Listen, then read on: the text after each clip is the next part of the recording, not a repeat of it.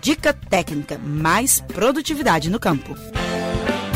Olá, amigos! O nosso podcast de hoje traz uma dica técnica bastante útil, principalmente para produtores rurais que vivem em lugares sujeitos a problemas de seca.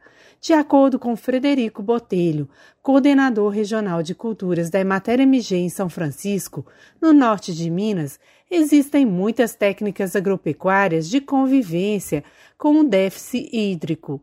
Elas ajudam a minimizar perdas e ainda possibilitam ao agricultor manter a produção, mesmo com pouca água. Recomendamos o emprego de culturas mais resistentes, de variedades mais adaptadas, mais específicas para os semiáridos.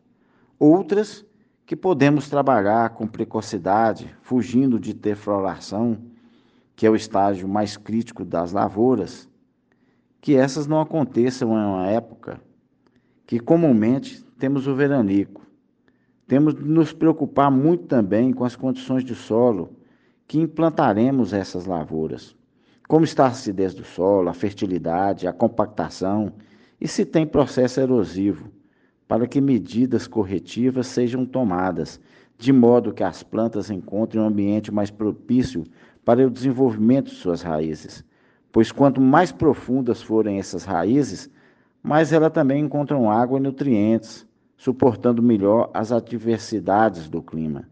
No caso da pecuária, temos de pensar na alimentação do rebanho nas épocas de seca, com a adoção de diferimento das pastagens, formação de reservas estratégicas alimentar para seca, com capineira para ensilagem. Aí temos o capim-açu como uma ótima opção. Formação de lavouras de sorgo para silagem, uso de forrageiras e milheto para ensilagem e infernação.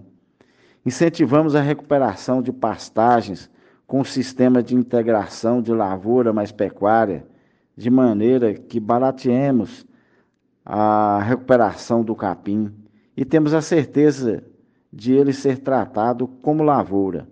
Plantio de palma forrageira e também temos estimulado bastante o plantio de mandioca para alimentação animal. O coordenador da Imater diz que o cultivo e o uso da mandioca no semiárido pode trazer mais qualidade para a alimentação animal a um menor custo. Ele destaca as diversas vantagens da cultura. É uma planta nativa do Brasil, implicando que está perfeitamente adaptada ao nosso clima, ao nosso solo e todas as condições existentes. Tem facilidade de encontrar mudas, pois é culturalmente cultivada por toda a agricultura familiar.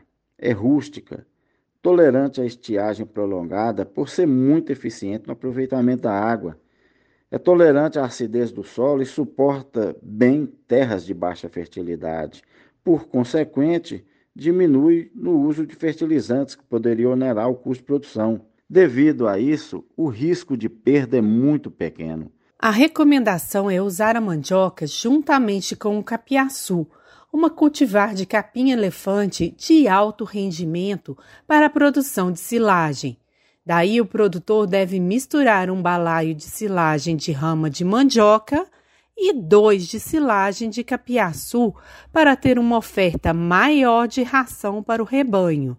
Devido à estiagem, é recomendado ainda o produtor irrigar pelo menos uma pequena área de mandioca por gotejamento, aproveitando as águas da chuva. Eu sou a Flávia Freitas, jornalista da Emater MG, e o nosso podcast de hoje está chegando ao fim. Mas quem gosta de dica técnica vai encontrar muitos outros assuntos interessantes no link Estação Rural no site da Emater MG, ou procurando nosso podcast no SoundCloud ou no Spotify. Um grande abraço e até nosso próximo encontro. Você ouviu o Estação Rural, o podcast da Emater Minas Gerais.